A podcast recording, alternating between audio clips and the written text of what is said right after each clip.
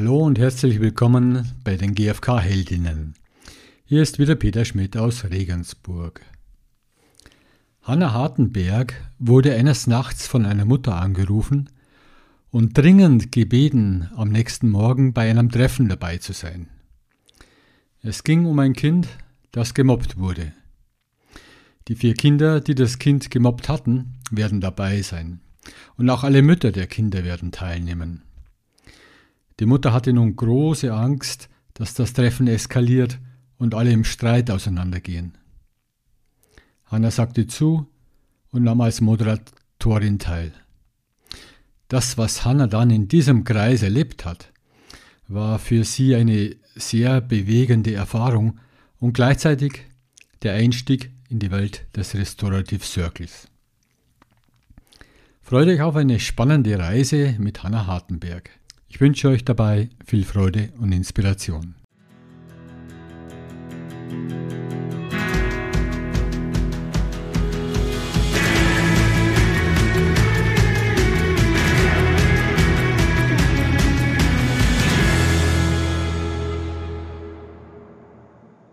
Ja, Hanna, herzlich willkommen zu dem Interview Gewaltfreie Kommunikation und Restorative Circle.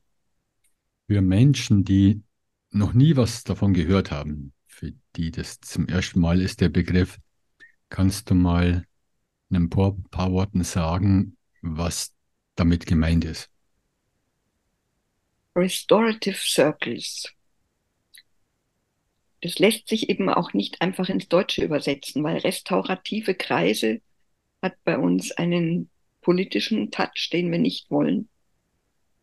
Wenn man aber zum Ursprung zurückgeht, restaurativ, also ich gehe in ein Restaurant, wenn ich Hunger habe und mich wieder und wieder zu meinen Kräften kommen will. Ich restauriere ein Haus, wenn ich hoffe, dass ich das Wesen des Hauses erhalten kann, es aber quasi auf den heutigen Stand, zum Beispiel der Technik, der Elektrizität oder der Heizungsqualität bringen will. Also ich will das Wesen nicht verändern, will es aber wieder zu Kräften bringen. Der Dominik Bader, dem wir das zu verdanken haben, diese Idee beziehungsweise diese Entwicklung, der hat mal gesagt, es geht nicht um die Lösung von Konflikten, sondern es geht um die Heilung der Gemeinschaft. Und das ist für mich das Wesen dieser Restorative Circles. Also man könnte sagen, es ist eine Form von Konfliktverwandlung. Im Gegensatz zur Mediation hat es zum Ziel, die Menschengemeinschaft zu befähigen, ihre Konflikte selber zu lösen. Also das Ziel ist quasi nicht zu sagen, wir lösen jetzt diesen Konflikt und dann wird alles gut. Und wenn es halt wieder einen gibt, dann holen wir halt wieder einen Mediator oder eine Mediatorin und dann lösen wir den Konflikt und irgendwann wird es vielleicht insgesamt besser, sondern es geht wirklich darum, eine Gemeinschaft, einer Gemeinschaft was an die Hand zu geben und mit ihr das zu entwickeln, so dass sie dann selber unabhängig ist von irgendwelchen Mediatorinnen, Mediatoren oder Begleitern von außen, dass sie ihre Konflikte willkommen heißen können und einen Weg finden, selber damit umzugehen. Mhm. Wie, was hat die gewaltfreie Kommunikation mit Restorative Circle zu tun? Also als Wurzel schon mal Dominik Barter. Dominik Barter ist englischer, britischer Herkunft ursprünglich, ähm, lebt in Brasilien in einer Favela von Rio de Janeiro. Ähm, Rio de Janeiro? Also in irgendeiner Favela. Lass mich nicht, vielleicht bringe ich die Stadt durcheinander. Kann gut sein. Und er ist ähm, GFK-Trainer, ist viele Jahre auch mit Marshall unterwegs gewesen und als er der Liebe wegen nach Brasilien gegangen ist, hat er diese Diskrepanz erlebt zwischen arm und reich, zwischen den Villenvierteln oder den normalen Lebensverhältnissen, in Anführungszeichen normaler Menschen, die aber auch meistens schon mit Polizeischutz ihre Häuser geschützt haben und den Favelas, wo Menschen in völlig anderen Umständen gelebt haben. Und ja, er ist mit dem, was er hatte, an Wissen, an Erfahrung, an Lebenserfahrung dahingegangen und hat, ist, hat Kontakt gesucht zu den Menschen in den Favelas. Und man könnte sagen, ist die gewaltfreie Kommunikation als Haltung ist das, was in Restorative Circles auch lebt. Wir kommen ja noch darauf, dass er bestimmte Begrifflichkeiten verwendet, um nicht in die Wertung oder in die Bewertung zu gehen. Vorher noch die Frage an dich selber. Wie kamst du dazu? Was gab es für einen Grund, dass du dich beschäftigt hast damit? Es ist die Frage, ob das Interview lang genug ist dafür. also, der Ausgangspunkt für mich war, ich war schon Trainerin für gewaltfreie Kommunikation und habe eines Abends um halb elf einen Anruf bekommen von einer ehemaligen Teilnehmerin, die ohne Begrüßung und ohne irgendwelche netten Worte sagte, Hanna, hast du morgen früh um zehn Zeit? Bitte sag, dass du Zeit hast. Das klang nach Dringlichkeit. Und dann habe ich gesagt, ja, im Prinzip schon. Warum? Und dann hat sie gesagt, du weißt ja, ich habe zwei Söhne und einer davon gehört zu einer Gruppe von vier Jungs, die einen anderen ganz fürchterlich mobben. Und wir Mütter haben es jetzt schwer mit unseren Freundschaften, weil die, wir es einfach nicht gut finden, was die Kinder da machen, aber wir konnten bisher noch nichts machen und haben jetzt beschlossen, dass wir uns morgen früh um zehn alle treffen, die Mütter, die Kinder und mit denen reden. Und ich fand das bis heute Abend eine ganz wunderbare Idee. Und dann habe ich meinen Sohn ins Bett gebracht und hab, dann haben wir über heute gesprochen und über morgen gesprochen. Und dann hat er erzählt, wie er was, wie er diesen Jungen, ich nenne ihn jetzt einfach mal, e, ähm, wie nenne ich ihn, Erich, wie er Erich wahrnimmt. Und nachdem er mir das jetzt erlebt, erzählt hat, habe ich gemerkt, ich finde es immer noch ganz fürchterlich, was die Kinder mit dem Erich machen. Aber ich kann meinen Sohn jetzt irgendwie verstehen. Und jetzt habe ich eine wahnsinnige Angst vor morgen, weil ich denke, wenn alle vier dem Erich sagen, wie sie ihn wahrnehmen, dann bleibt von dem überhaupt nichts mehr übrig.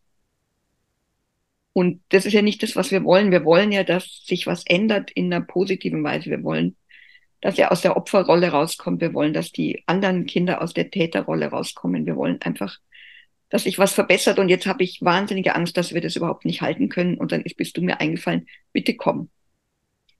Also dann habe ich die Angst gehabt. Ja. Ich habe dann in dieser Nacht kaum geschlafen, weil ich gemerkt habe, wenn mich Erwachsene fragen um Unterstützung, dann vertraue ich drauf. Zum einen, dass ich es vielleicht hinkriege, aber ich vertraue auch darauf, dass die Menschen, wenn es bei mir nicht, wenn sie mit mir nicht gut können, dass sie sich jemand anderen suchen werden. Aber wenn fünf Kinder in einer Mobbing-Situation bereit sind für ein Gespräch, dann will ich, dass das gut wird. Und mir war auch klar, das ist eine schwierige Voraussetzung, um in ein Gespräch zu gehen. Ja, und dann bin ich da am nächsten Tag hingegangen und ähm, die saßen dann alle da, die Mütter außenrum, die Jungs im Kreis innen. Und dann habe ich mich dazugesetzt in diesen Kreis und habe gesagt, ähm, Frauke, also ich ändere jetzt die Namen, Frauke hofft, dass ich hilfreich bin für das, was ihr vorhabt. Das hoffe ich auch. Und dann war es still. Das habe ich ehrlich gestanden von Marshall geklaut. Das hat er uns mal erzählt von einer Situation, dass er so in die Situation gegangen ist. Und dann hat irgendwann einer der Jungen, der Matthias, hat gesagt zu dem Erich, es kotzt mich an, wenn du immer so lügst.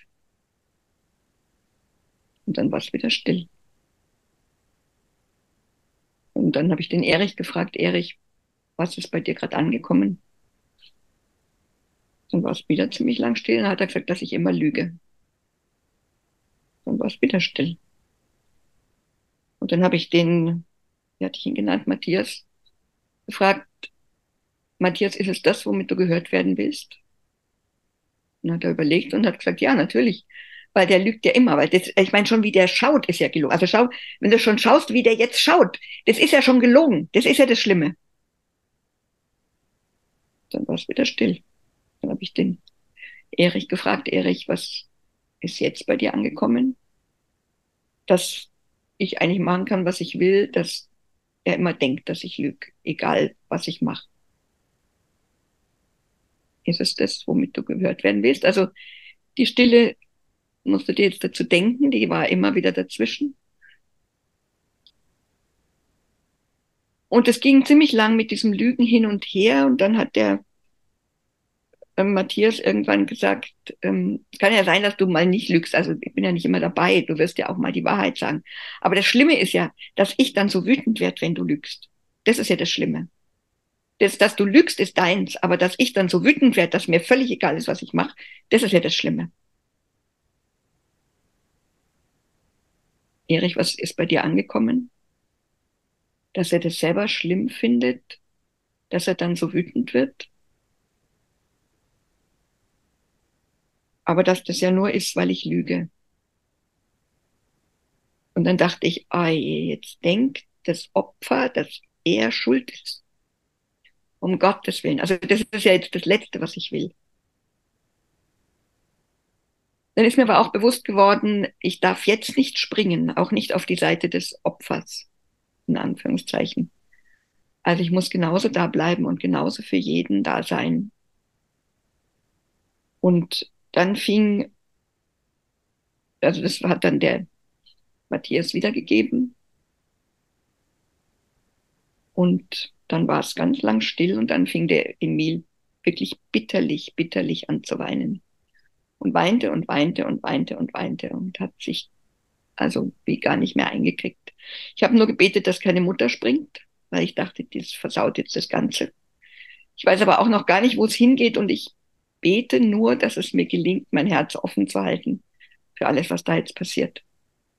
Und dann ist der Matthias aufgestanden und ganz langsam zu dem Emil, äh, Erich gegangen, der da saß und sein Stuhl war ein bisschen weiter weg und hat sich neben ihn gesetzt auf die Bank. Ganz langsam und hat sich so ne neben ihn gesetzt, bis er ihn berührt hat. Und dann hat er einfach vor sich hingeschaut und sitzt. Mir kommen jetzt noch die Tränen, wenn ich dran denke, weil es war so berührend. Schon dieser Moment. Und dann ist der Kleinste, also es war so, der Matthias war zwölf, Erich und zwei andere waren zehn und der Kleinste war acht. Und dann stand der Kleinste auf, auch ganz langsam, hat dabei an seinen Nägeln gekaut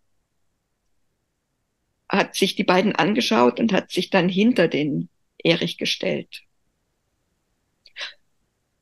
Hat dann so überlegt, ob er die Hände auf seine Schultern legt, hat die Hände wieder weggezogen und die Hände auf seinen Rücken gelegt und stand dann quasi hinter ihm und der andere stand, saß neben ihm. Und der Erich hat weiter geweint. Und es war so ein besonderer Moment für mich, dass das möglich war. Und ich dachte, alles, was ich eigentlich als Erwachsene in solchen Fällen spontan sagen würde, habt ihr mal überlegt, was ihr mit dem armen Erich macht? Stellt euch doch vor, ihr werdet selber in der Situation. Also das kann auch nicht angehen und ihr seid doch Freunde und wie soll das weitergehen? All das hätte nicht diese Situation bewirkt, die da war.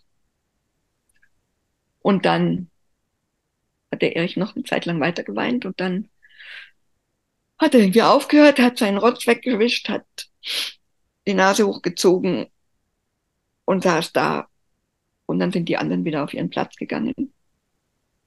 Und dann habe ich den Erich gefragt, Erich, ist dir auch, geht's dir auch darum, so gesehen zu werden, wie du bist? Und dann hat er, es brach so aus ihm raus.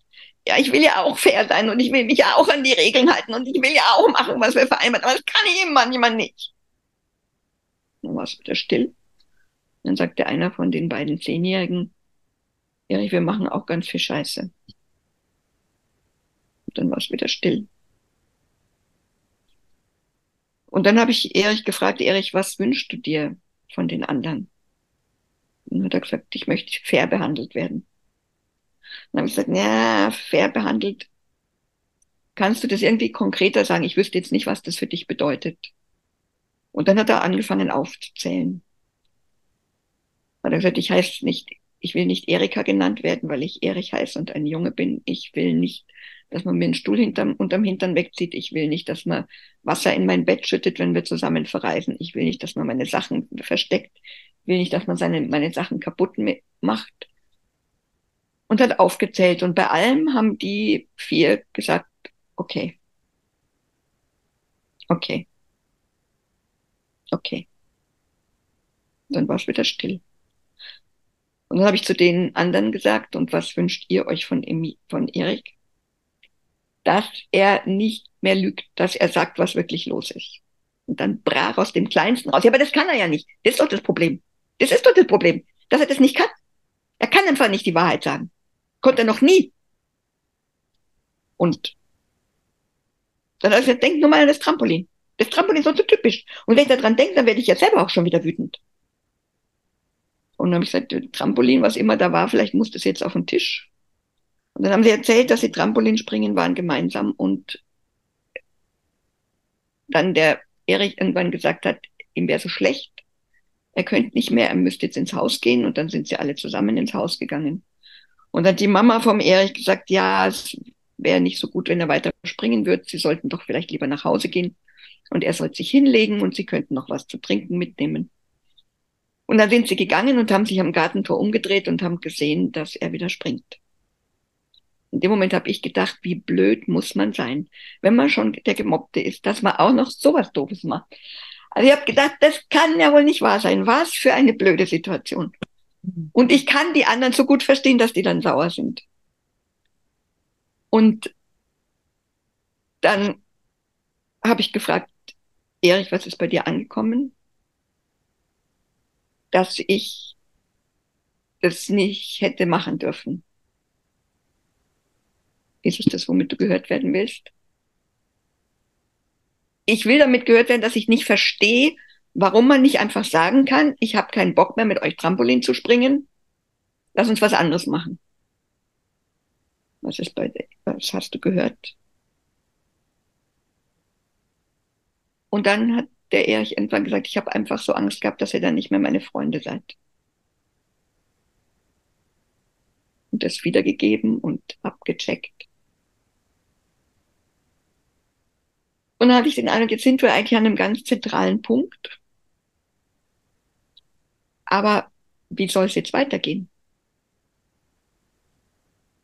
Und dann war es wieder still und ich habe gedacht, ich habe keine Ahnung, wie das jetzt weitergehen kann also ich denke zwar, jetzt ist das, das ist jetzt eigentlich der Schlüssel, so, das Freunde sein und so. Und dann sagte plötzlich einer von den zehn, ja, ich habe eine Idee. Ähm, sag mal, Erik, kannst du das bei uns allen gleich schlecht sagen, wenn dir was nicht passt? Und er hat gesagt, nee, also bei Markus könnte ich's, da, da traue ich mich am ehesten. Und dann sagt dieser Bub, ja, also jetzt frage ich dich mal, Markus, kannst du dir vorstellen, dass du mit dem Erich ein Zeichen, Zeichen ausmachst und wenn der, dem Erich irgendwas nicht passt, dann macht er das Zeichen und dann fragst du ihn, Erich, was ist los? Kannst du dir das vorstellen?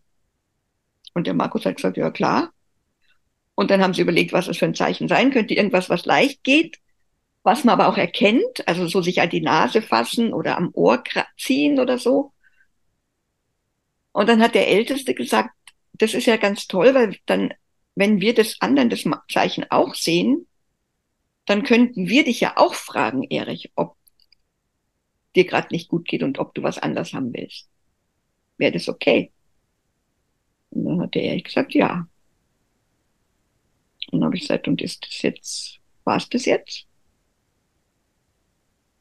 Da war es einen Moment still und dann hat der Kleinste gesagt, was ist, wenn wir das jetzt nicht machen? Ich sagte, was ist, wenn ihr das jetzt nicht macht? Und dann sagte einer der Zehnjährigen, dann wären wir jetzt die ganze Zeit hier umsonst gesessen. Und ich habe nur gedacht, was für unglaubliche Kinder. Und dann hat der Kleine gesagt, aber ich habe eine Idee, wir treffen uns einfach in zwei Wochen oder zwei Monaten oder so. Also nicht ganz lange hin, aber auch nicht gleich, sondern so, dass wir es schon ausprobiert haben. Weil ja auch die anderen Sachen, die der Erik nicht haben wollte, die haben wir ja auch vereinbart. Dass wir ihm also nicht mehr den Stuhl hintern, unterm Hintern wegziehen und so. Und dann treffen wir uns und spielen nicht erst, sondern reden erst darüber, ob wir das alles gemacht haben. Und wenn wir das alles gemacht haben und damit zufrieden sind, dann gehen wir spielen. Und wenn wir es noch nicht gemacht haben, dann müssen wir uns überlegen, was wir sonst machen wollen. Und ich bin da gesessen und habe gedacht, das müssten jetzt alle sehen, was hier gerade passiert. Und dann haben wir einen Termin ausgemacht. Dann habe ich noch gefragt, wer soll dabei sein. Dann haben sie gemeint, ich sollte doch bitte dabei sein. Die Mütter bräuchten sie nicht.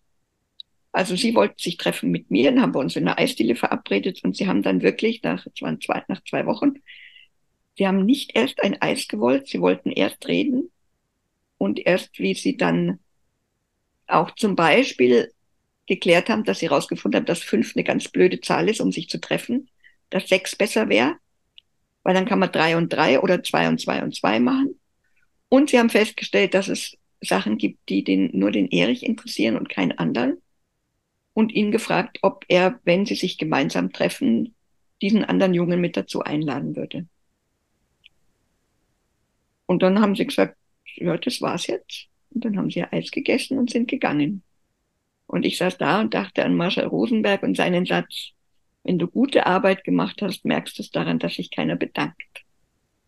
Weil dann war es deren Prozess und den Eindruck hatte ich, es war deren Geschichte. Und dann habe ich direkt danach einen Freund angerufen, einen GFK-Trainer, äh, äh, Hinrich lau und habe gesagt, Hina, ich muss dir erzählen, was für wahnsinnige Kinder ich gerade getroffen habe. Also das ist der Hammer. Und stell dir mal vor, und die haben und habe erzählt.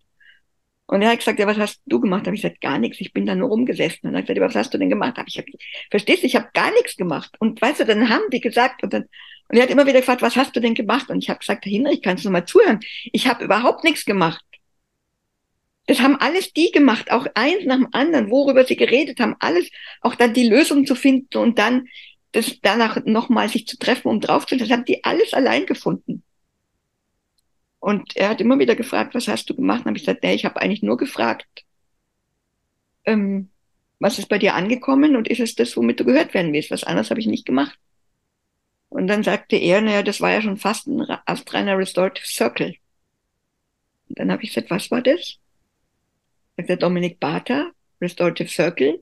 Ich habe nie gehört, wer ist das? Und dann hat Hinrich gesagt, wir haben ihn in zwei Monaten nach Berlin eingeladen. Und dann war es für mich klar, ich gehe nach Berlin und schaue mir diesen Mann an, der, und deshalb habe ich dir auch jetzt die Geschichte erzählt, auch so relativ ausführlich, weil Dominik uns gesagt hat, es ist nichts, was sich jemand ausgedacht hat. Wenn es Raum gibt für einen Konflikt, wenn wir einen Konflikt wirklich willkommen heißen und die Menschen da sein dürfen mit dem Konflikt, dann entsteht von sich aus eine bestimmte Abfolge. Das heißt, dann entsteht was, man möchte erst darüber reden, man braucht Raum für das, was gerade im Moment lebendig ist. Und wenn man damit so gehört worden ist, wie man gehört werden will, dann kann man auch sagen, warum man so gehandelt hat, wie man gehandelt hat. Und dann ist erstmal ganz viel Schmerz da. Weil dann sieht man, dass alle versucht haben, das Beste zu tun und trotzdem wir jetzt gemeinsam im konkret ausgedrückt in der Scheiße sitzen. Und daraus kommt eigentlich dieser Impuls, was biete ich an, was, was möchte ich, was wünsche ich mir. Und das ist sozusagen wie ein natürliches, eine natürliche Entwicklung, wenn es Raum für einen Konflikt gibt. Und das ist eben nichts, wo sich irgendein schlauer Psychologe oder Pädagoge hingesetzt hat oder GFK-Trainer und hat gesagt, jetzt wollen wir doch mal eine Form von guter Konfliktlösung entwickeln. Und was ich dann eben gelernt habe in Berlin ist, dass, deshalb nennt Dominik auch Reise, Circle, dass es davor ein Vorgespräch gibt mit allen Beteiligten, mit jedem der Konfliktgemeinschaft. Und dass es eben den Kreis dann gibt und dann den Nachkreis. Also das, was die Kinder ja von sich aus diesen Nachkreis auch initiiert haben. Und Vorgespräch gab's halt nicht, da gab's nur das halb elf Uhr nachts Kurzgespräch. Und das, worum es Dominik geht und was sich eben da in seiner Arbeit auch entwickelt hat, ist, dass es darum geht, dass eine Gemeinschaft ihre Konflikte nicht versucht wegzumachen, sondern willkommen zu heißen, um sich besser zu verstehen und um zu verstehen, was für eine Bedeutung hat das, was geschehen ist für jeden Einzelnen. Und die Bedeutung ist immer eine verschiedene. Und ich bin unglaublich glücklich und dankbar. Naja, ich kann eigentlich sagen, für jedes, was, jedes Mal, wenn ich Dominik erlebe, lerne ich so unendlich viel über mich und übers Leben und darüber, wie man es anders machen könnte, wenn man aus, aus dieser wirklich liebevollen, offenen Haltung kommt, den anderen Menschen als Menschen sehen zu wollen, als Menschen, der auf dem Weg ist, als Mensch, der scheitert, als Mensch, der verzweifelt, als Mensch, der hofft, als Mensch, der genauso wie ich Unterstützung braucht. Vielleicht soweit erstmal. Ja.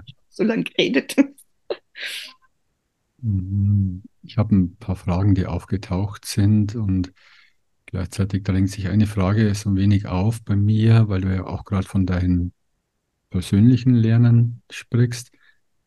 Inwieweit hat die Beschäftigung mit Restorative Circle dein Leben verändert? Deine persönlichen, deinen persönlichen Weg, dein persönliches Wachstum? An so, so, so vielen Stellen. Also als ich Dominik in Berlin getroffen habe, hat er damals noch, er ist auch ständig in Entwicklung und jedes Mal stellt er Sachen auch anders dar und bringt neue, neue ähm, Ideen rein. Damals hat er gesagt, als Gastgeberin, also das, was ich da bei den Kindern war, hat der Mensch drei Handwerkszeuge.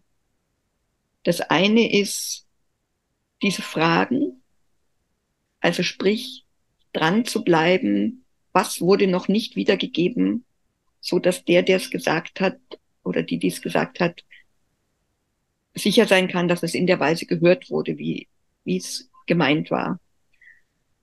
Und dazu hat der Gastgeber oder die Gastgeberin nur diese drei Fragen. Immer und immer und immer und immer wieder.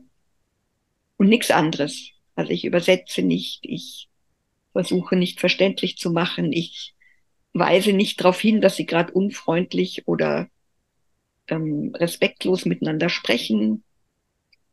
Sowas alles nicht. Ich habe diese, was aus meinem Wort kommt, sind, äh, aus meinem Mund kommt, sind eigentlich nur diese Fragen. Dann habe ich als Mittel die Stille, als ganz konkretes Handwerkszeug, also dass ein Satz gesagt wird, sowas wie du lügst immer. Und dann steht es im Raum und entfaltet so seine Macht, würde ich jetzt mal sagen. Und das dritte ist, mich zu erinnern. Und habe ich erst gedacht, ja, woran? An die Vorgespräche? Nein, mich daran zu erinnern, dass ich nur die Gastgeberin bin. Das Fest machen die anderen. Also ich gebe nur den Raum. Der Konflikt gehört den anderen Menschen, der gehört der Gemeinschaft. Und auch die, wenn es denn eine Lösung gibt oder eine Heilung gibt, die kommt aus der Gemeinschaft, die kommt nicht von mir. Und das zum Beispiel ist was, also sowohl diese Stille ist was, ich habe Stille auch vorher geliebt, also Momente zwischen Menschen, wo es still ist. Dominik hat mal gesagt, es gibt in Finnland angeblich da streiten sich die Leute zwischen 40 und 70 Worte für Stille, äh, für Schnee. Und so viele Worte möchte er gerne für Stille haben. Also, dass man spürt, wie ist eigentlich die Stille? So wie im Musikstück die Pause. Da gibt es eine Generalpause. Und da kann es sein, dass wow, sowas passiert oder dass es so ist. Also diese Frage, wie ist die Stille zwischen uns? Dass in der Stille ganz viel passiert und dass wir uns in der Stille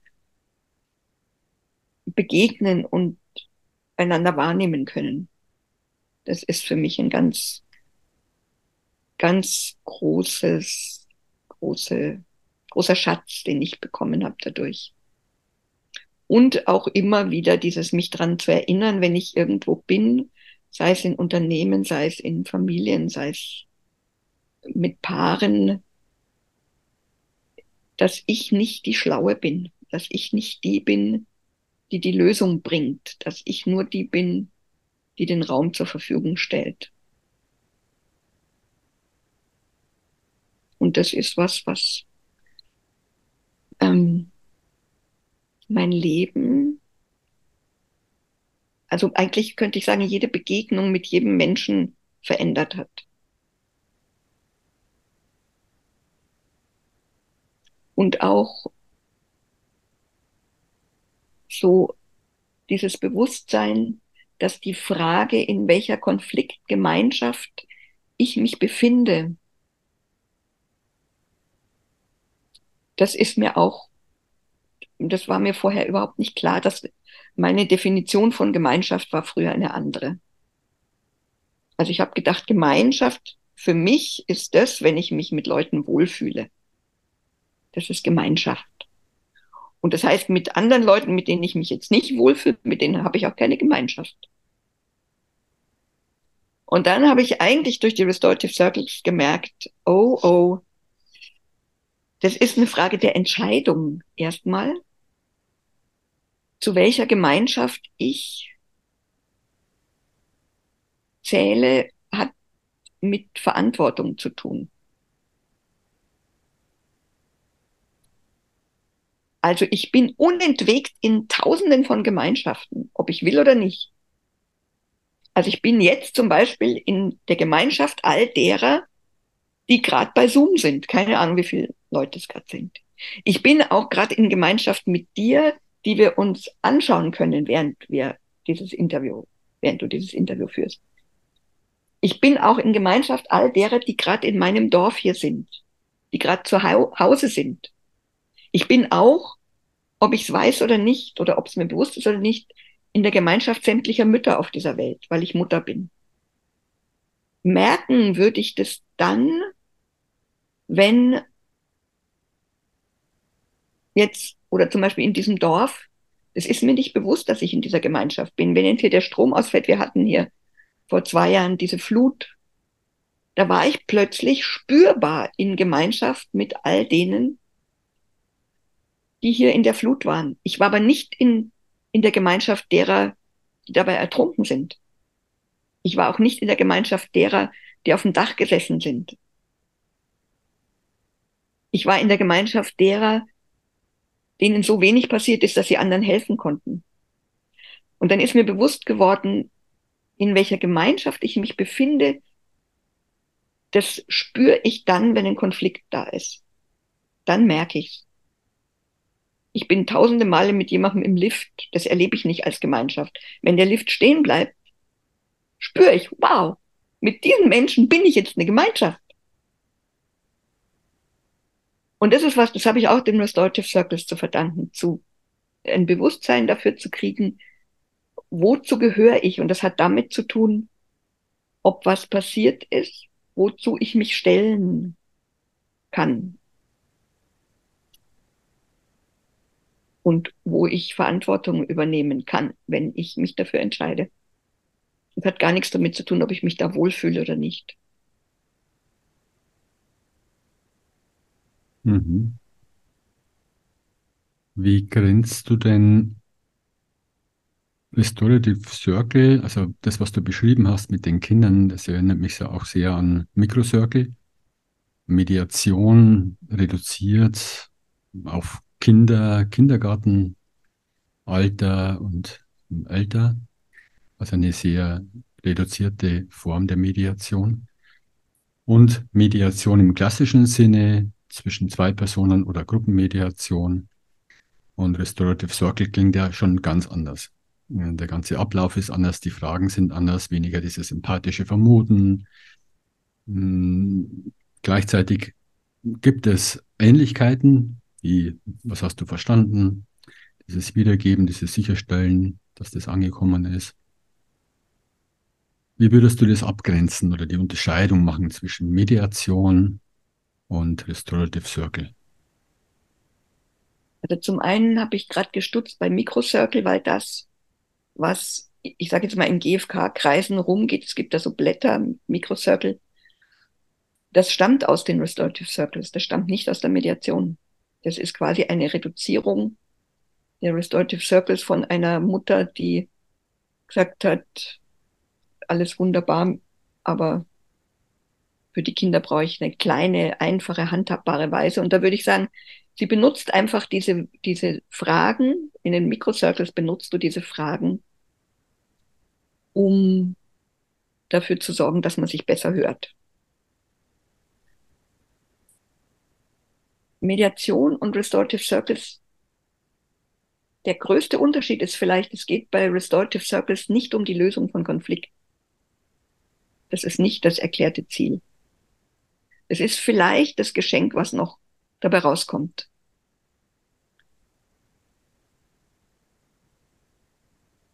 Und ich merke gerade, ich zögere sozusagen, ich habe gerade vor kurzem Dominik wieder getroffen und merke, ich hätte jetzt lieber ihn hier. ich würde jetzt lieber ihn hier sprechen lassen,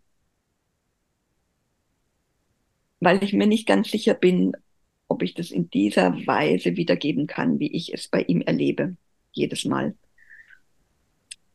Die, der grundlegende Unterschied ist, die Restorative Circles dienen dazu, eine Gemeinschaft zu befähigen, ihre Konflikte als ein Geschenk zu erleben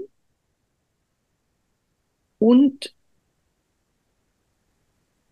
einen Weg zu finden, wie sie sich wieder als Menschen wahrnehmen können, statt als Monster.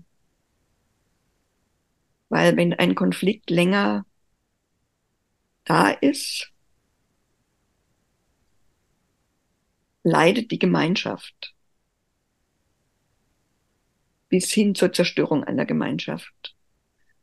Und auch die Grundidee, wenn ein Konflikt da ist zwischen zwei Menschen, kann es zwar sein, dass der zwischen diesen zwei Menschen in Erscheinung tritt und an die Oberfläche kommt, aber spätestens in dem Moment, wo der an die Oberfläche kommt, gibt es eine Gemeinschaft, eine Konfliktgemeinschaft. Da gibt es nämlich Leute, die schauen hin und sagen, oh, da müsste man was tun. Dann gibt es Leute, die schauen weg. Dann gibt es Leute, die sagen, na, ich rede jetzt mal mit dem einen oder ich rede mit dem anderen oder ich versuche mit beiden zu reden oder ich rede mit Dritten über die zwei. Also ein, sobald ein Konflikt in Erscheinung tritt, bildet sich um diesen Konflikt herum eine Gemeinschaft, die aber auch schon eine Geschichte hat in der Regel.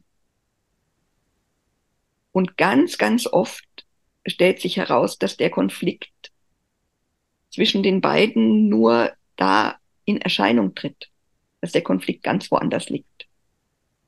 Das ist das eine. Und diese Idee, dass die Gemeinschaft dabei sein muss, die Konfliktgemeinschaft dabei sein muss, wenn man darauf schaut, was gerade los ist.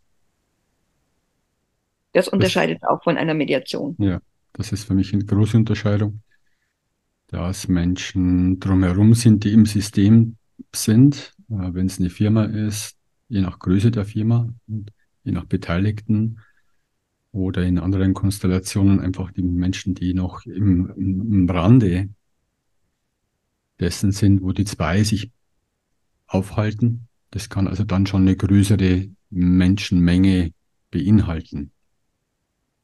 Ja. Das ist schon ein starker Unterschied zur Mediation. Und das auch, ähm, ich sage jetzt mal, ich habe jetzt nur den einen den Teil um den Kreis herum beschrieben. Der ganz große und für die Restorative Circles wesentliche Teil, den habe ich, von dem habe ich noch gar nicht gesprochen.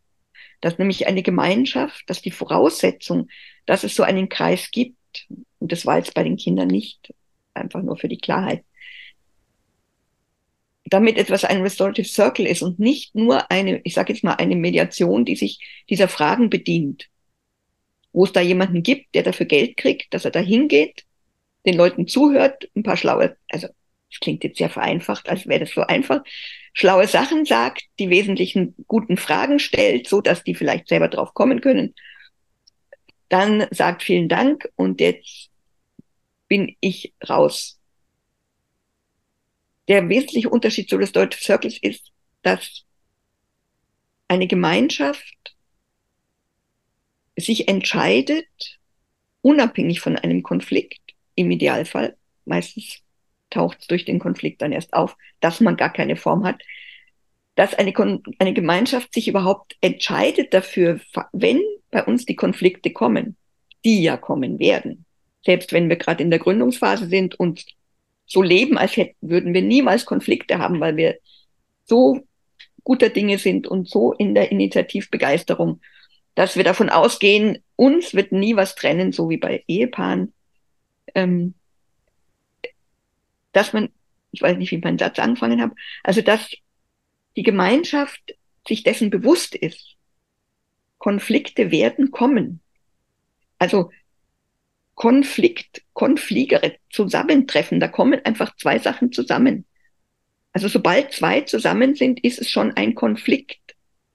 Wir nennen es nur dann Konflikt, wenn es schmerzlich ist. Aber eigentlich ist das die Grundlage für jede Begegnung, dass da zwei Verschiedenheiten zusammentreffen. Und diese Frage, wie wollen wir damit umgehen, wenn es schmerzlich wird? Sich darüber Gedanken zu machen, unabhängig davon, ob schon schmerzlich ist. Und im Idealfall macht es eine Gemeinschaft, bevor es richtig knallt. Also deine Frage war gewesen, was unterscheidet Restorative Circles von Mediation. Mhm.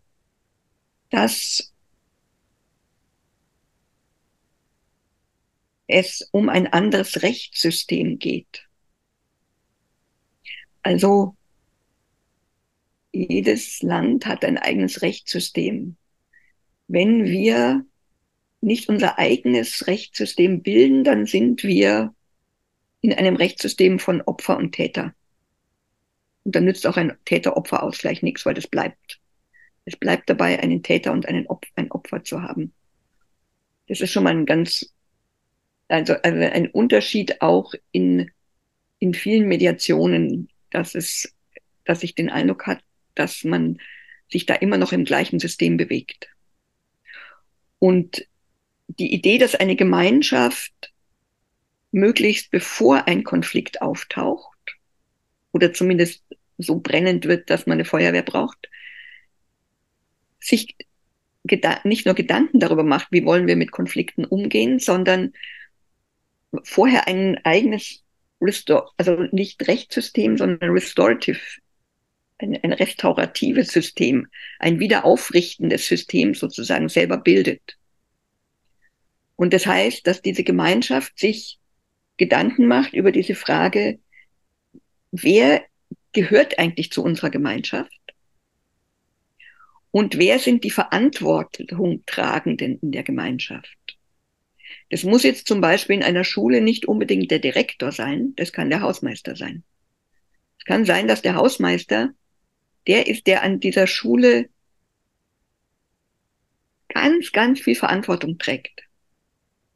Wenn man den rauslässt als Gemeinschaft, wird der not amused sein. Also der wird unter Umständen dem ganzen Prozess ähm, Knüppel in den Weg werfen, weil er nicht gesehen wird als das, was er ist, als jemand, der diese Gemeinschaft verantwortlich mittragen will.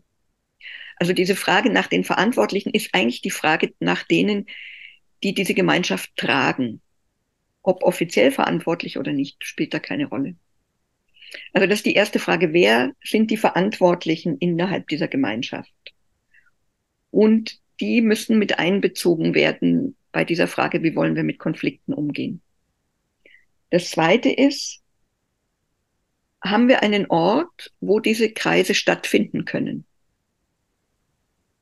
Einen ganz konkreten Ort. Wenn man sich jetzt eine Schule vorstellt, das wird sicherlich nicht das Lehrerzimmer sein, das wird sicherlich nicht der Religionsraum sein, es wird auch sicherlich nicht der Sportraum sein, selbst wenn der so schön groß ist. Weil man davon ausgehen kann, dass es, dass Kinder da eine Geschichte damit haben. Also es müsste ein Raum sein, ein Ort, der möglichst für alle Gefühls unbelastet ist, sag ich mal. Ich weiß von einer Schule, die haben keinen solchen Raum gefunden und haben dann, haben dann die Kinder beschlossen, sie machen stattdessen auf jedem Stockwerk einen Koffer, wo sie die ganzen Sachen, die sie für einen Circle brauchen, also so Plakate, wo dann draufsteht, die, die Sätze und wo man gerade ist und Abfolge und so. Und ein paar Kunstblumen und eine Kerze und ein Feuerzeug, das ist da in dem, in dem Koffer, so dass man zu jedem Zeitpunkt überall schnell einen Kreis einberufen kann, unabhängig vom Raum. Und man einfach sagt, da bilden wir ein Zentrum und das ist dann quasi, das kristallisiert dann drumherum den Raum. Aber das ist für die Gemeinschaften ein, auch ein spannender Prozess, rauszufinden, haben wir überhaupt einen Raum, in dem bei uns jeder gleichberechtigt ist? Oder ist eigentlich jeder Raum, den wir haben, schon belastet? Und Dominik hat so schön gesagt, es gibt Räume, die sind so laut. Die sind so laut in ihrer Schönheit. Die sind so gepflegt und so wunderschön, dass Menschen, die aus ganz anderen Kontexten kommen, da schrumpfen, wenn sie in so einen Raum kommen. Wo man denken würde, ja, der ist doch wunderbar gestaltet. Aber für Menschen, die aus solchen Kontexten nicht kommen, kann das was ganz Bedrückendes und Beängstigendes haben. Und dann gibt's wieder Räume, die sind so chaotisch, dass es auch wieder schwierig ist, da eine Stille herzustellen. Also das ist wirklich ein Punkt, der nicht zu, nicht zu unterschätzen ist, und es ist eben nicht was, wo ein Mediator hinkommt und sagt, ich habe einen guten Vorschlag, wo wir uns treffen könnten, sondern damit beginnt schon ein Gemeinschaftsprozess. Wo finden wir einen Ort für unsere Konflikte?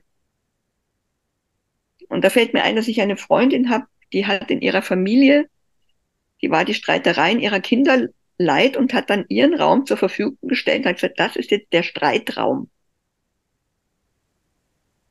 Und da ist ein bequemes Sofa drin und da steht immer was zu trinken drin und ansonsten ist der Raum leer. Und wenn die Kinder streiten, dann gehen die in den Raum. Und manchmal haben die schon, das habe ich einmal erlebt, dass die, dass einer, dass die angefangen haben, sich zu streiten und dann haben sie gebrüllt, komm in den Raum. Und da gab es dann Regeln. Also das war so, wie sie das gemacht hat. Aber da habe ich das erste Mal erlebt, dass jemand sagt, also ich habe nicht nur eine Küche, wenn ich essen will, ich habe nicht nur ein Schlafzimmer, wenn ich schlafen will, oder ich habe ein Arbeitszimmer, wenn ich arbeiten will, sondern ich habe einen Raum für Konflikte. Wie wäre das, wenn wir ganz konkret sagen würden, wir haben einen Raum für unsere Konflikte? Und das nehmen wir genauso ernst, wie dass ich Hunger habe und dann was zu essen brauche. Das ist das Zweite. Also wir brauchen einen, einen Ort. Und dann, das Dritte ist, haben wir genügend Menschen und wie finden wir genügend Menschen, die diesen Prozess unterstützen? Also wie viel Information braucht's noch? Laden wir jemanden ein, der das kennt? Üben wir Gastgeberin zu sein? Was braucht es, damit dann ein Kreis überhaupt sein kann? Was brauchen wir als Gemeinschaft? Wie viele Menschen brauchen wir noch? Reicht's in der Schule, wenn eine Klasse anfängt, wenn ein Klassenlehrer anfängt? Oder sagt sagen dann die Lehrer, nee, wir wollen mindestens, dass es in fünf Klassen anfängt. Also was, was ist für diese Gemeinschaft die Anzahl von Menschen, die diese Gemeinschaft braucht, damit es wirklich wachsen kann? Dann muss sichergestellt werden als viertes, dass alle in der Gemeinschaft die nötigen Informationen haben, dass es das gibt. Also das heißt, man muss kommunizieren. Und das Letzte ist, das Fünfte, eine Form zu finden, die es jedem und jeder dieser Gemeinschaft möglich macht, 24-7 einen Kreis einzuberufen. Also braucht es auch eine Form dafür. Heißt es, es gibt eine Liste von Gastgebern, und Gastgeberinnen, die, keine Ahnung, in jedem Klassenzimmer hängt, in jedem, in jeder Abteilung neben dem Telefon hängt, in einem Unternehmen. Ähm, wie wird diese, wie werden diese Gastgeber, wie finden die sich? Was brauchen die wiederum an Infos, an Lernen, an Üben? Weil auch Gastgeberin zu sein ist durchaus was, was, was Üben, ähm, wo Üben hilfreich ist. Ähm, also was für eine Form brauchen wir als Gemeinschaft, damit jeder, und in, wenn ich jetzt als Beispiel eine Schule nehme, eine Erstklässlerin wenn irgendwas passiert ist, einen Kreis einberufen kann und sagen kann, dazu brauche ich meinen Klassenlehrer und den Rektor und die Mama von dem Kind, was mich gerade gehauen hat. Mhm. Keine Ahnung. Also und, unter Gastgeberin verstehst du oder Facil Facilitator, wie Dominik Barter das sagt. Es sind Menschen, die sich mit diesem Restorative Circle zumindest von den Ansätzen her auskennen und die Moderation machen, die Strukturen sicherstellen, die Organisation übernehmen. Die Aufgabe des Gastgebenden, der Gastgebenden ist, oder jetzt gibt's, es hat eben so verschiedene Aspekte das Ganze. Und ich finde es nicht so leicht, das so darzustellen in relativ knapper Zeit, dass es nicht im Hirn Knoten gibt. Ja. Also man stelle sich vor, es gibt einen Konflikt. Also man stelle sich vor, Hans haut Peter. Dann kann jeder, sowohl Hans als auch Peter, als auch Elisabeth, die das von der Ferne gesehen hat, einen Kreis einberufen.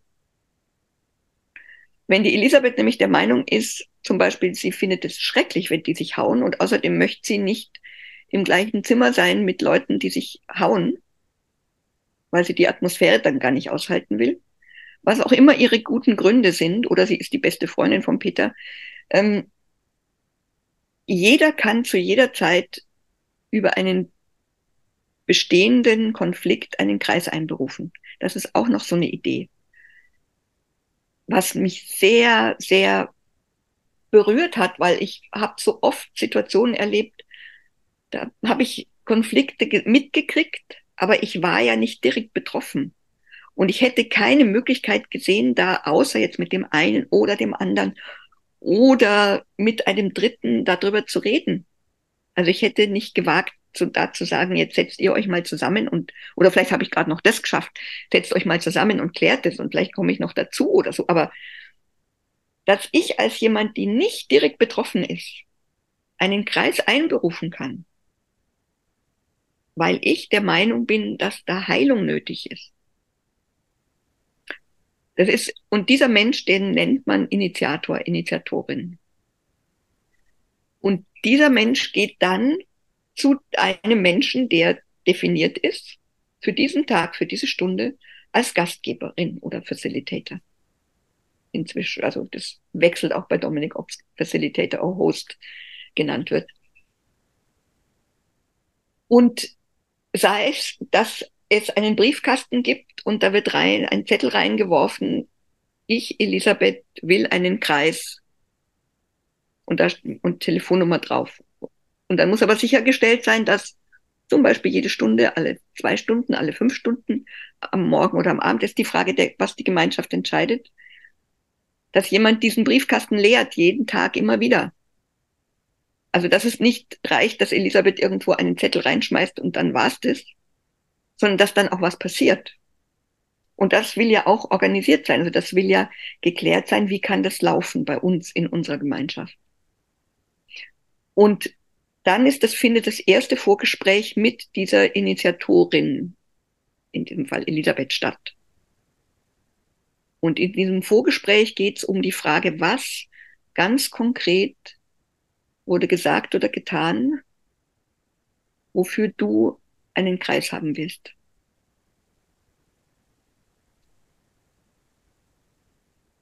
Und das, du hattest vorhin gefragt nach, den, nach der Verbindung zur GfK. Da sehe ich die Verbindung zum Beispiel zu dem, was wir in der GfK die Beobachtung nennen. Ganz konkret, ganz konkret, was ist eigentlich passiert? Aus meiner Sicht als Initiatorin. Also es geht nicht darum, dass die Initiatorin sich jetzt in, auf die Wolke des lieben Gottes setzt und so objektiv wie möglich die Situation darstellt. Und es geht auch nicht darum, dass ich als Gastgeberin dann ein möglichst objektives Bild der Situation bekomme, sondern dass da ein Mensch, der betroffen ist und so weit betroffen ist, dass er sagt, ich will, dass sich da was ändert, dass dieser Mensch einmal drauf schaut, was ist eigentlich aus meiner Sicht passiert. Und dann geht es darum, die Bedeutung dessen rauszufinden, gemeinsam, mit ganz viel Stille, ganz viel Zuhören der Gastgeberin, des Gastgebers. Und als Gastgeberin habe ich da das Mittel, was wir von der GfK auch kennen, zu fragen, macht dich diese Situation, macht dich das, was du da erlebt hast, jetzt kommt ein Gefühl, weil dir das und das so wichtig ist, am Herzen liegt. Also ich frage eigentlich nach Gefühl und Bedürfnis. Und da ist es auch die Parallele für mich zur GfK, wenn ich das getroffen habe oder wenn der Mensch das formuliert, selber formuliert hat. Ja, das macht mich einfach völlig, also ich bin jetzt zum Beispiel gerade auch mit Solavis beschäftigt, die ja ganz viele, viele, viele, also da, wo, wo das Konflikthafte in der Form schon liegt. Also das geht ja gar nicht ohne Konflikte. Solidarische Landwirtschaft. Ja, solidarische Landwirtschaft. Nicht Landwirte unterstützen im Idealfall Landwirte. Landwirte arbeiten für Nicht-Landwirte, die Geld dafür bezahlen, die auch noch angestellt haben, meistens eine wesentlich höhere Rente. Also da ist, sind die Konflikte ja eigentlich Wer entscheidet eigentlich, was angebaut wird? Der Landwirt, der seine Erde, seine Erde kennt oder die IT-Fachleute, die gern wollen, dass ihre Kinder Möhren von Kartoffeln unterscheiden lernen. Ähm, Aber es ist ja ein wunderbares Beispiel auch von der praktischen Anwendung und wo es anwendbar ist. Das wäre meine Frage auch noch. Wo, ja. In welchen Bereichen ist es anwendbar, wenn wir unser Leben hier in Deutschland mal anschauen? Wo wird das denn schon verwendet, angewendet? Also ich würde sagen, anwendbar ist es überall da, wo es, wie nennt man das, intentionale Gemeinschaften gibt. Also Gemeinschaften, die sich selber als Gemeinschaft freiwillig zusammentun. Für die würde ich sagen, ist es unabdingbar. Sage ich jetzt mal ganz mhm ganz Schule krass. ist es dann freiwillig. Gut, also Schule, also, Kindergarten, Teams, Firmen, Organisationen, solidarische Landwirtschaft, Lebensgemeinschaften, Hausgemeinschaften und da gibt es wahrscheinlich noch viele, viele mehr. Also es kann im Grunde genommen, kann es in jeder Form von Gemeinschaft ähm, sein, wenn sich diese Gemeinschaft eben Nee, anders. Ähm, jede Form von Gemeinschaft, weil es darum geht, dass jede Gemeinschaft ihr eigenes System sich aufbaut. Und das, was Dominik da entwickelt hat in den Favelas, das kann, das kann hilfreich sein durch die Erfahrungen, die es dadurch gibt. Aber jede Gemeinschaft muss ihr eigenes System bilden und bauen was braucht es dafür, dass, und das, und die, die Grundlagen sind, jeder ist gleichberechtigt. Ob es jetzt in der Schule eine Erstklässlerin, die gerade letzte Woche in die Schule gekommen ist, oder der Herr Direktor ist. Und die Frau, die die Klassen sauber macht, genauso wie der Hausmeister, wie der Werklehrer. Weil also das Mutter. gleichwertig auf gleicher Augenhöhe bedeutet, auf der strukturellen Ebene gibt es einen Unterschied, aber in diesem Prozess auf der menschlichen Ebene sind alle gleich ja. gestellt. Und man kommt in den Kreis als Mensch, man kommt nicht mit seiner Rolle. Natürlich hat man seine Rolle dabei, aber man kommt nicht, man kommt nicht als der Herr Direktor, man kommt als Hans Huber. Ich möchte es mal ein bisschen konkreter machen für Menschen, die uns zuhören und sagen, ja, es klingt ja alles ganz gut. Und das, was ich jetzt gerade denke, bin jetzt gerade in keiner Lebensgemeinschaft, Hausgemeinschaft habe ich auch nicht, aber was könnte ich denn jetzt mitnehmen aus diesem Restorative Circle, aus den Erfahrungen, auch aus der Betrachtungsweise, wie Konflikte überhaupt bewertet werden? Also das ist ja auch etwas, was ich da ähm, herauslese, dass Konflikte einfach als positiv bewertet werden, dass wir daraus lernen können. Wie gehen wir damit um? Also was können Menschen jetzt konkret machen, denn wenn sie Elemente aus Restorative Circle in ihren Alltag anwenden können?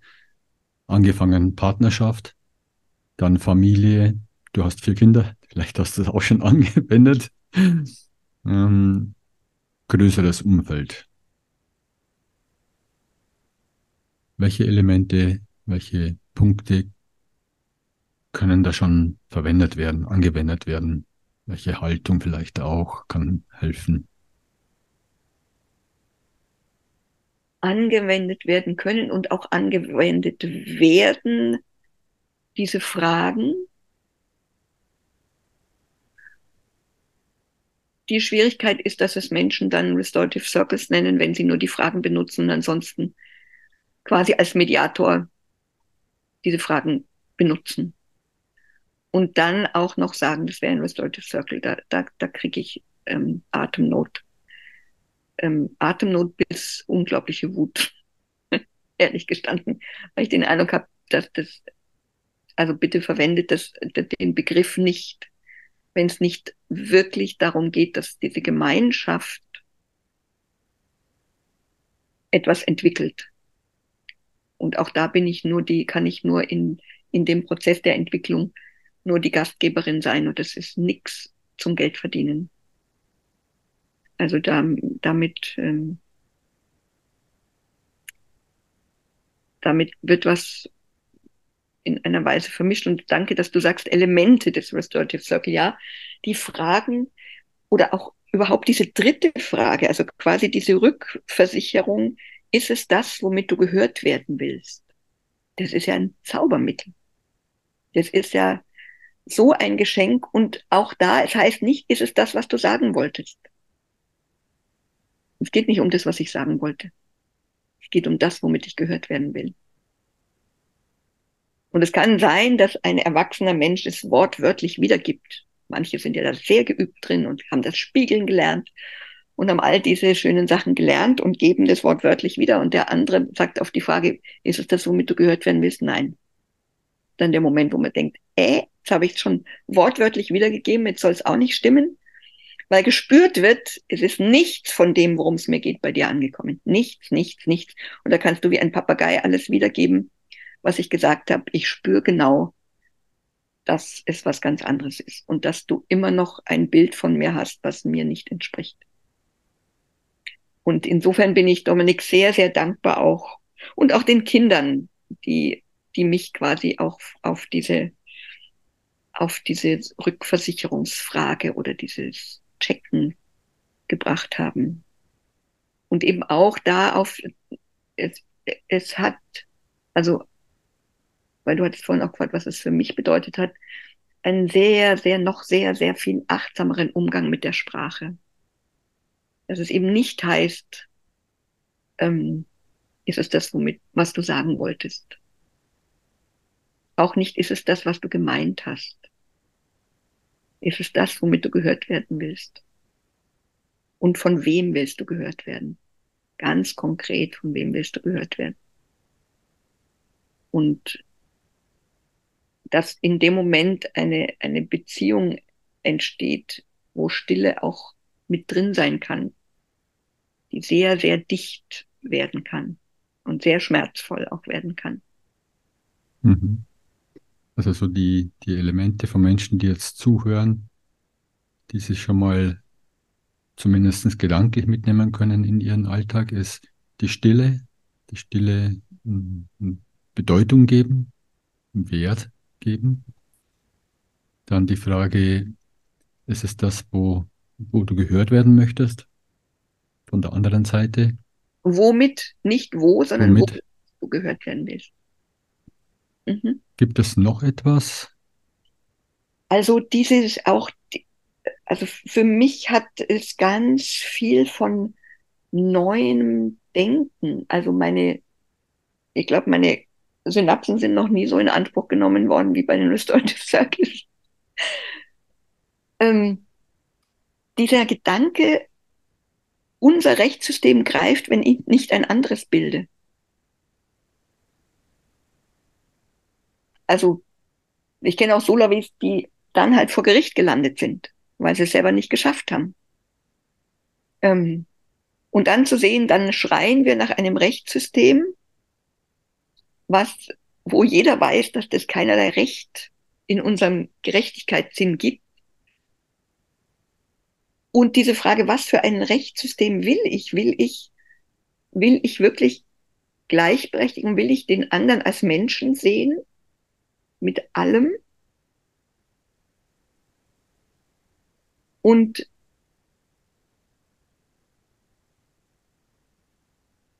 ja, will ich wirklich im Innersten dem anderen Raum geben? Und auch welche Rolle will ich eigentlich einnehmen? Das ist ja eine spannende Frage, denke ich, wenn man mit der GfK unterwegs ist. Und ich merke, ich werde immer allergischer gegen dieses, ähm, wie soll ich das sagen,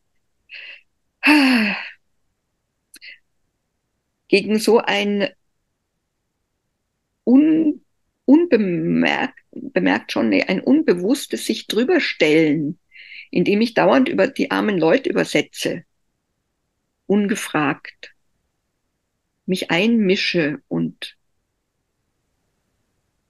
Restorative Circle heißt, ich gehe davon aus, dass die das selber haben und selber selber alles in der alles haben, was sie dazu brauchen.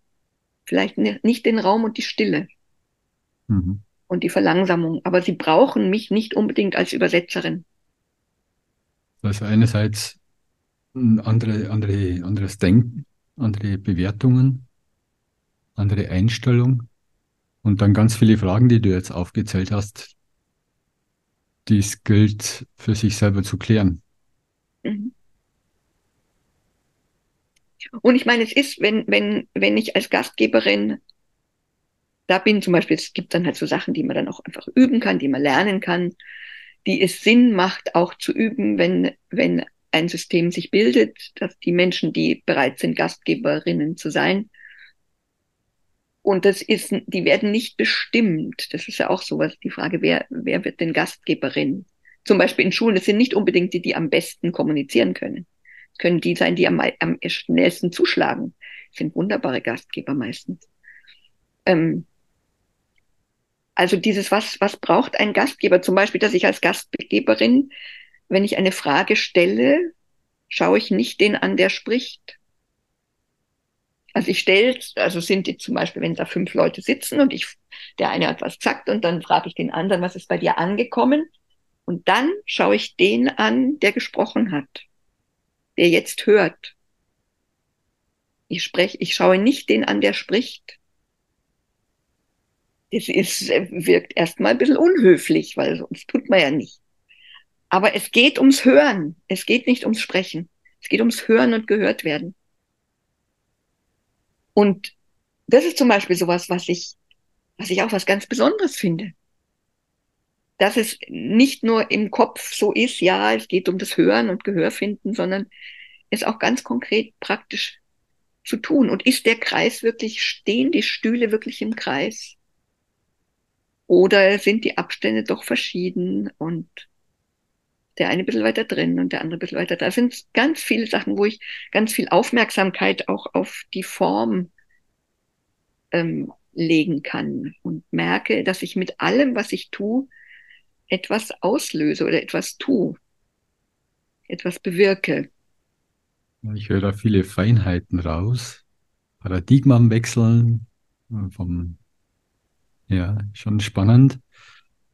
Hm, wir können ja jetzt nur einen kleinen Einblick hier geben und ich fand es schon sehr hilfreich, vor allem die Reduktion auch auf so einem, das Beispiel, was du am Anfang genannt hast, bei den Kindern mit dem Mobbing. Und es geht ja auch über größere Gemeinschaften, größere Gruppen, wo das Ganze ja auch eine zeitliche Dimension dann braucht, mit Vorgesprächen, Nachgesprächen, bis das alles mal, der ganze Prozess abgeschlossen ist, kann ja schon, ist wahrscheinlich schon ein zeitlicher Aspekt, der manchmal auch dann die Schwierigkeit beinhaltet, wie kriegt man das hin? Also nochmal, Restorative Circle ist nichts zum Geld verdienen.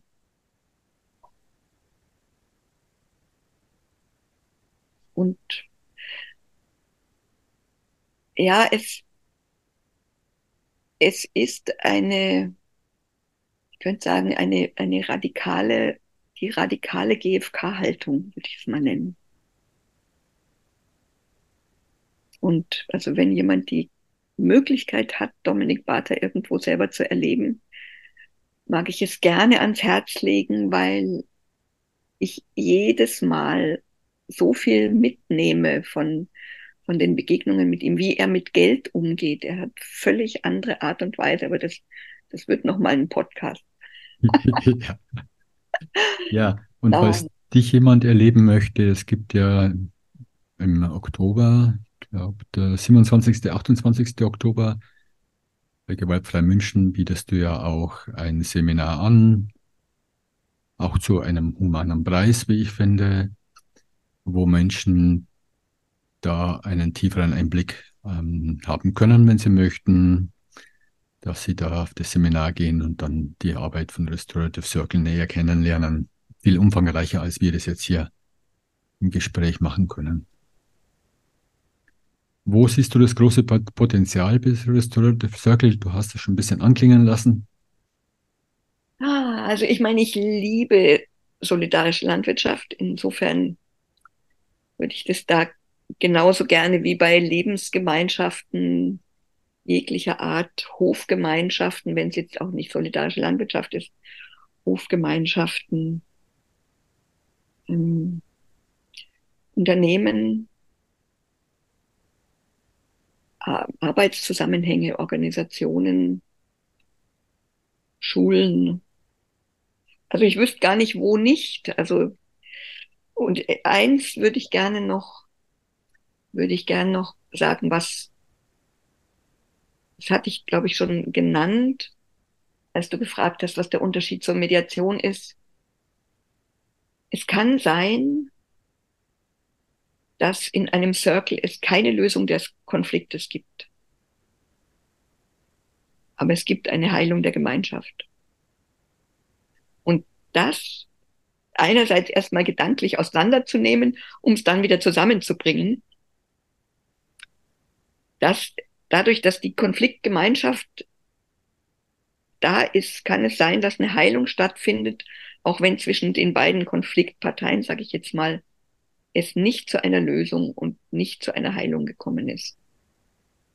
Also ich habe es, es ist nur, nur in Stichworten, ich habe es einmal erlebt, als es eine ähm, innerhalb einer Schauspielgruppe eine Vergewaltigung gegeben hat auf einer Tournee. Und es hat sich zwar dann herausgestellt, dass es nicht das war, was wir unter einer Vergewaltigung verstehen würden, sondern es war so, dass, dass der Mann die Frau festgehalten hat ähm, und sie sich nicht wehren konnte. Er hat sie von sich weggehalten aber das war für sie wie Gewalt, also es war für sie Gewaltanwendung, weil sie ihm einfach kraft, kräftemäßig nicht gewachsen war. Aber das, was sie gesagt hat, dann, und sie hat um Hilfe gerufen und keiner ist gekommen. Also es gab eine ganze, die ganze, ganze Schauspieltruppe war quasi ähm, involviert und zwischen den beiden konnte es nicht, war die Schmerzen so groß, dass man gemerkt hat, da gibt es keinerlei Annäherung, kein, also die einzige Entscheidung und Vereinbarung, die sie getroffen haben, dass sie nicht mehr zusammen spielen werden, dass also in keiner Produktion sie zusammen auf der Bühne stehen und damit auch keine Proben zusammen haben werden. Aber ansonsten war deutlich, die sind, sie konnten, also da gab es keine Lösung. Aber für alle anderen Und für die Gemeinschaft als solche ist unglaublich viel Heilung passiert, dadurch, dass die dabei waren und das alles auch diesen, diesen Kampf zwischen den beiden und das äh, nicht weiterkommen und so erlebt haben. Und man kann sich ja vielleicht vorstellen, wie ging es den ganzen Männern davor, als sie gehört haben, unser Kollege, unser Freund hat eine, eine Kollegin vergewaltigt. Wie ging es den Frauen, die sie um Hilfe haben schreien hören, aber nicht gegangen sind, weil sie gesagt haben, Drama Queen, es reicht. Ähm, also wie ging es den allen? Also wie ging es dem Leiter der, der Scha des Schauspielensembles, der gesagt hat, der Mann muss sofort natürlich vom Ensemble entfernt werden. Also da ist so viel aufgebrochen. Eine russische, russische Schauspielerin, die gesagt hat, Männer vergewaltigen Frauen. So ist es. Also, wo dann bei den anderen Frauen diese, wo, also da ist so viel bei jedem, und es war auch so deutlich, dass bei jedem so viel Bedeutung entstanden ist durch diesen Konflikt und so viele Gespräche dann möglich waren und so viel gegenseitige Wahrnehmung und so viel Erkennen gegenseitig da war, auch wenn es keine, keine Lösung für diesen Konflikt gegeben hat. Also die Frau hat sich nach wie vor vergewaltigt gefühlt, wie sie immer wieder gesagt hat, auch mit diesen Worten, es hat sich nicht geändert. Und er hat sich immer missverstanden gefühlt und hatte immer den Eindruck, es wird ihm was unterstellt und es ist so grauenvoll und es ist, ja, daran hat sich auch durch das Gespräch nichts geändert. Und trotzdem waren alle unglaublich dankbar, dass wir einen Kreis gemacht haben und dass es, ja, dass die Gemeinschaft wieder miteinander, also überhaupt wieder miteinander sprechen und miteinander umgehen konnten. Ja, also Konflikte als was, eigentlich als was, ein, ein Samen für ganz neues Wachsen. Und da es Konflikte überall gibt. Ja. ja.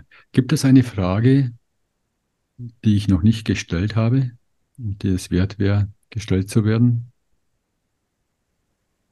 Restorative Circles gehen kaputt, wenn wir sie als, wenn sie als Methode, wenn Elemente als Methode gen, gen, genommen, verwendet werden und von außen quasi als tolle Idee verkauft werden. Das, und das ist aber wirklich so meine Schwierigkeit und es ist auch Dominiks Schwierigkeit, wie es geht um das Restore, es geht um das, es geht um das, den Aufbau des Systems. Es geht nicht um die Lösung der Konflikte. Es geht darum, dass eine Gemeinschaft Räume für Konflikte entwickelt. Das ist das Wesentliche an Restorative Circles. Systemveränderung, Social Change, sozialer ja. Wandel. Ja. Das ist der Kern. Das ist der Kern. Der Absicht. Ja. Und im Idealfall werden auch noch Konflikte gelöst dabei.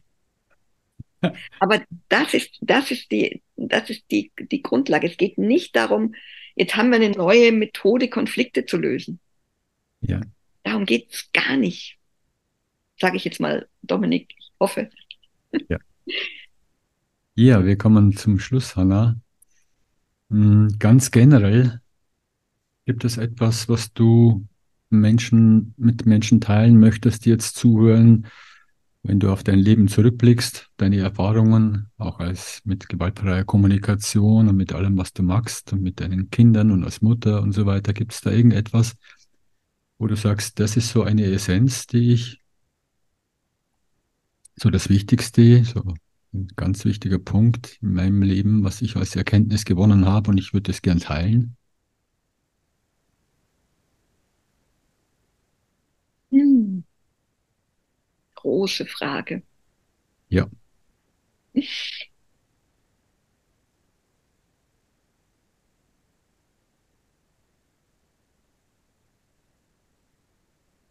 Den Augenblick teilen. Wir haben ja im Deutschen dieses wunderbare, ich teile mit dir einen Augenblick. Und den Augenblick kann ich nur teilen, wenn ich wenn ich dich sehe, wenn ich dich, wenn ich bereit bin, dich zu sehen und zu hören.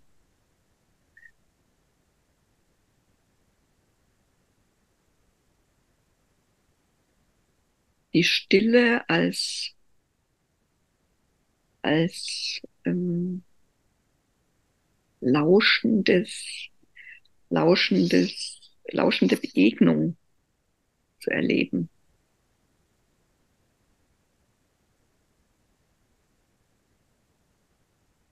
Und zu wissen, dass ich genauso suche, ringe, verzweifle, scheitere, wieder aufstehe und dazu Menschen brauche,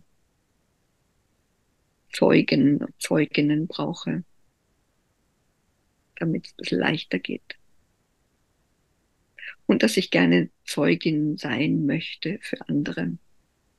Vielleicht ist das ein bisschen Antwort auf die große Frage. Ja. Ja, vielen Dank, Hanna. Hat mir große Freude bereitet, dir zuzuhören und ja, bis bald. Danke dir. Danke, bitte.